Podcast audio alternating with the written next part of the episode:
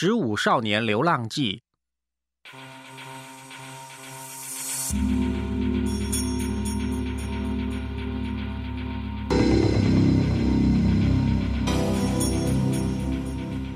一八六零年的三月，南太平洋上有一艘大帆船“斯鲁伊号”，在猛烈的暴风雨中漂流着，情况非常的危急。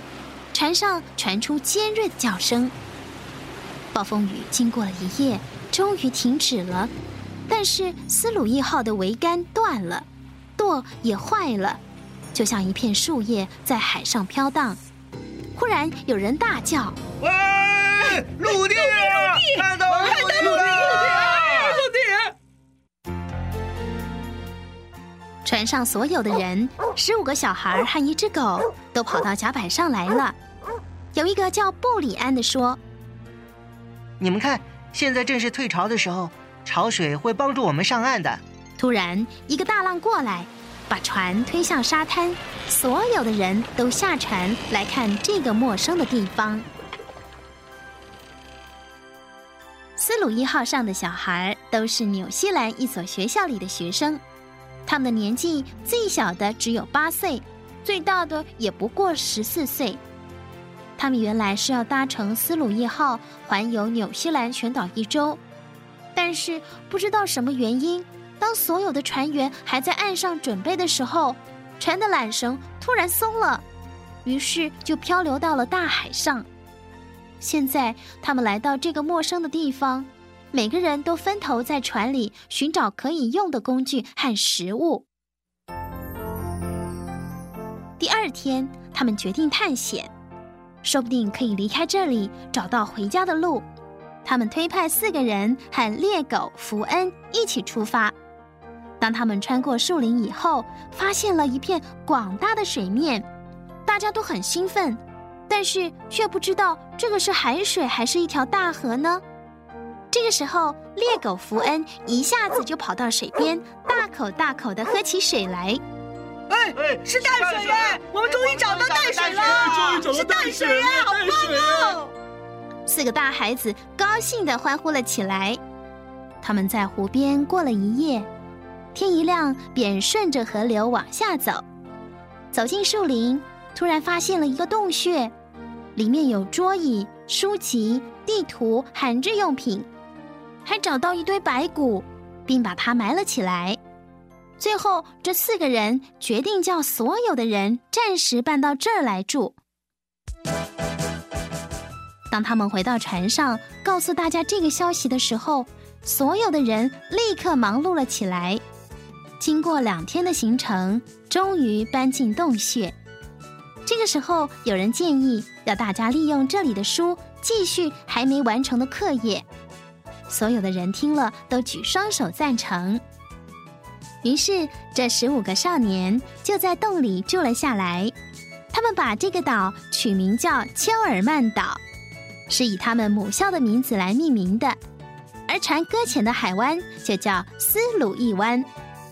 为了生活和了解岛上的一切，这些少年组织了探险队。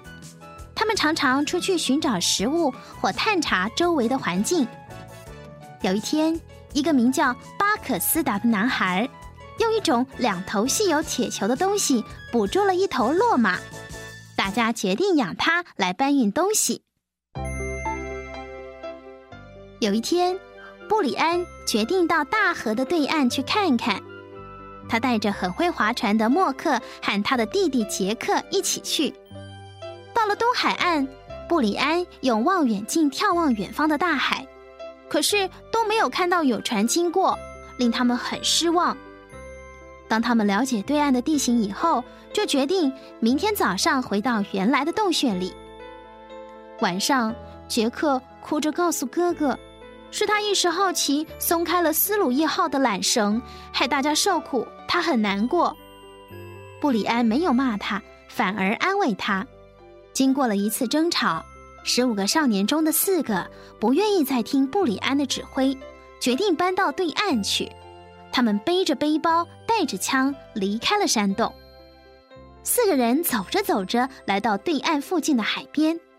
突然，其中的一个大叫：“哎，你们看，海滩上有一艘救生艇。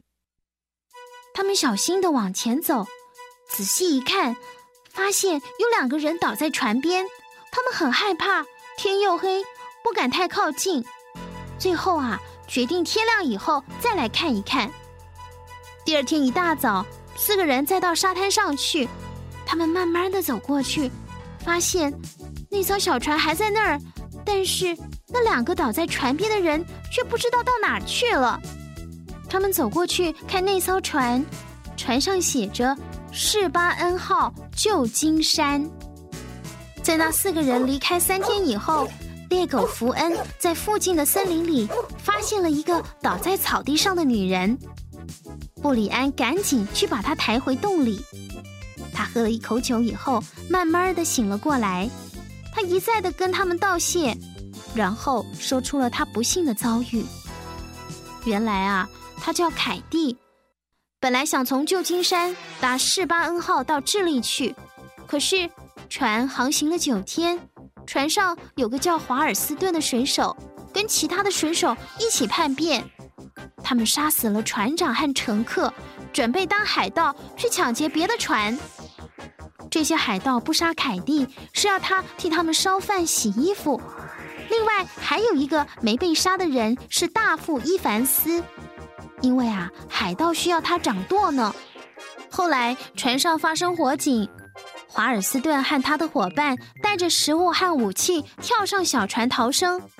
他们在海上遇到暴风雨，所以漂流到这个岛上。凯蒂从昏迷中醒了过来，发现啊，只有他和伊凡斯躺在沙滩上。他害怕又被华尔斯顿抓到，赶紧躲进森林里，因为找不到东西吃而昏倒。幸好啊，被小朋友们救了起来。布里安听完凯蒂的话以后说：“如果这些海盗没死，那到对岸去的四个人就非常危险了。我得赶快去救他们。”他马上带着手枪、短刀和干粮，跟默克两个人趁黑夜划船到对岸。当他们走了一段路以后，布里安突然发现，在不远的草丛里有一团黑影子。他仔细一看，竟是一坨花豹，扑在那四人当中的一个叫杜尼黄的身上。布里安不顾一切，拔出短刀猛刺花豹，救了杜尼黄，而受伤的花豹也逃进森林。吓得发抖的杜尼黄不断的向布里安说：“谢谢你，你实在比我强多了。如果不是你赶来救我，我可能被花豹咬死了。”布里安紧紧的握住他的手，并且告诉他这几天发生的事。他们决定回到原来的洞穴，团结起来对抗那些海盗。平静的过了几天，这些少年们最关心的是华尔斯顿这伙坏人是不是还在岛上呢？他们想出去搜索，又怕被发现，只好啊一直躲在洞里喽。后来，巴克斯达想出了一个妙计，他提议做一个大风筝，下面挂一个笼子，然后再一个人飞上天空，从空中侦察地面。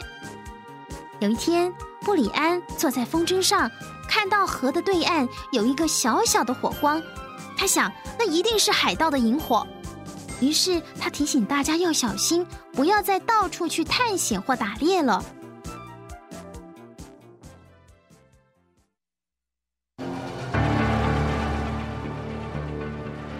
在一个风雨交加的夜晚，突然听到两声枪响，布里安叫大家要小心。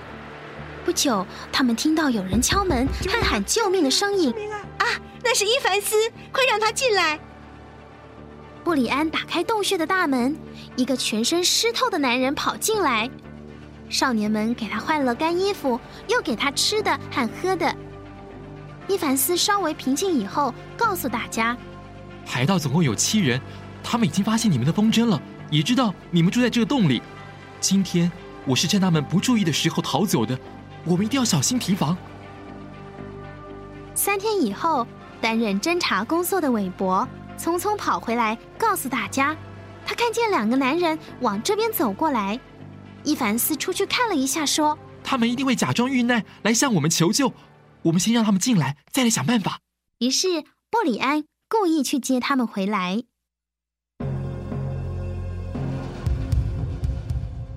天黑了，其中一个海盗洛克想偷偷的去开门，让其他的海盗进来。这个时候，山里传来许多枪声，少年们拿着枪应战，在互相射击中，有一个海盗捉住了布里安，正要用刀刺下去的时候，杜尼黄奋不顾身的扑了上去，刀子却刺中了杜尼黄的胸膛，杜尼黄惨叫一声倒在地上。大家合力要把他抬回山洞的时候，听到山洞那边传来一阵阵的惊叫声。原来啊，海盗分成了两批，有一批人早就已经去偷袭山洞了。这个时候，海盗头子华尔斯顿挟持了布里安的弟弟杰克，而另外一个海盗也抓住了另一个名叫科士达的少年。突然，有一个人从山洞冲出来，原来他就是假装遇难的海盗中的一个。他不忍心看华尔斯顿欺负这些勇敢的少年们。便扑上去打华尔斯顿，于是杰克趁机逃回山洞，但不幸的是，那个勇敢的海盗却被杀死了。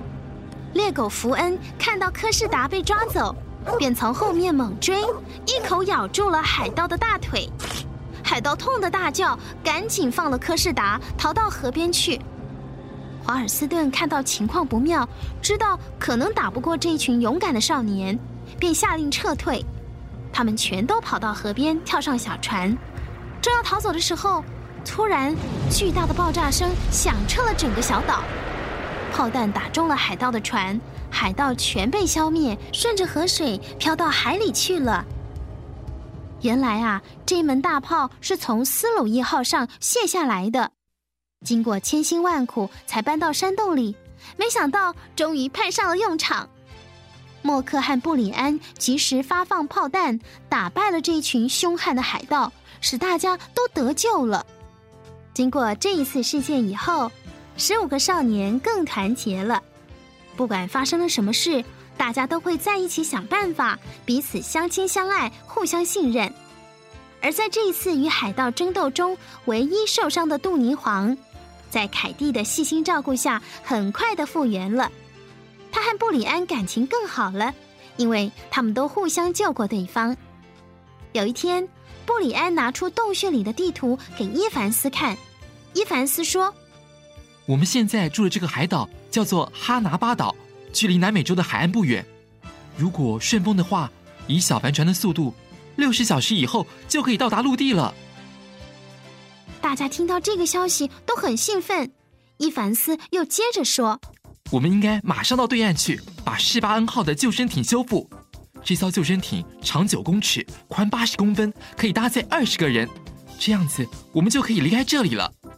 于是啊，十五个少年凯蒂和伊凡斯又开始忙碌了起来。每个人都有自己的工作哦，有人做饭，有人搬运木材，有人负责修补，有人做饭，大家都努力工作。经过一个月的时间。世巴恩号的救生艇终于修复，准备扬帆出发了。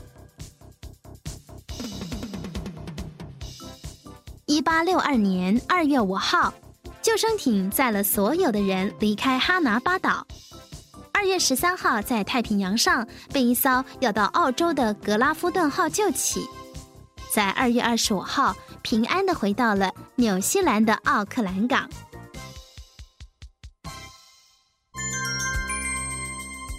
这十五个少年的家长们看到自己失踪两年的孩子都能平安的回来，真是高兴极了。奥克兰的市民捐钱建了一艘命名为“哈拿巴岛号”的帆船，请伊凡斯担任船长，而凯蒂也在杜宁皇家过着快乐的日子。